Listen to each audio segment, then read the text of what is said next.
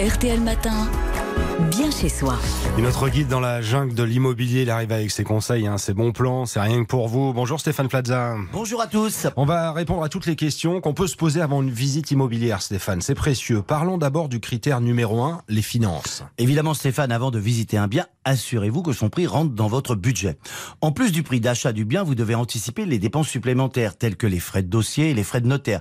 N'hésitez pas à faire une simulation de votre capacité d'emprunt en ligne et surtout avec un courtier ou même votre banquier. Un critère euh, également très important, c'est l'emplacement. On ne le répétera jamais assez. Après le prix, le plus important des critères, c'est l'emplacement, l'emplacement, l'emplacement. Rien ne sert de visiter la maison si son emplacement ne vous convient pas. Idéalement, le bien doit être accessible en transport, en commun ou être proche de vos lieux d'intérêt personnel ou professionnel, bureau, école, commerce. Et une fois la localisation précise de l'appartement obtenu, on fait quoi?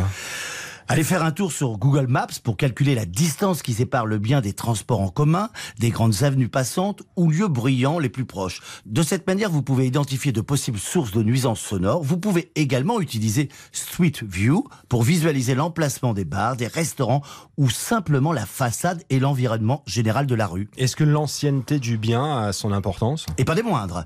Vous devez avoir une idée précise du type de bien que vous souhaitez acquérir. Renseignez-vous, savoir si la maison est neuve ou ancienne. Si elle est ancienne, demandez la date de construction, car il ne faut pas négliger d'éventuels travaux à prévoir, notamment dans l'ancien, car il risque de faire augmenter le coût total de l'acquisition du bien. Quand on achète neuf ou ancien, c'est quoi la différence?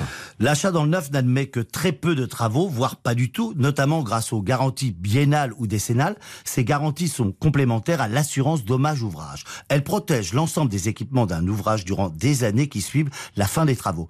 La principale différence entre ces deux garantie et la durée de validité. La garantie biennale est valable deux ans, alors que l'assurance décennale l'est pendant dix ans. Est-ce qu'il y a d'autres dépenses, Stéphane, qui doivent attirer notre attention? Oui, premièrement, le montant de la taxe foncière.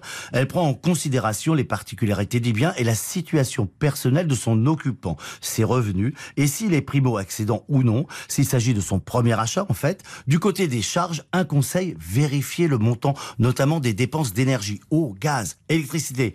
Certaines solutions permettent de réduire ces charges comme l'isolation de la maison, la réduction de la puissance de l'abonnement électrique ou l'entretien régulier du chauffage. Une nouvelle fois de précieux conseils signé Stéphane Plaza. Toutes les questions qu'on pouvait se poser avant une visite immobilière, on a toutes les réponses ce matin, c'est magique. Stéphane Plaza, on réécoute le podcast sur rtl.fr.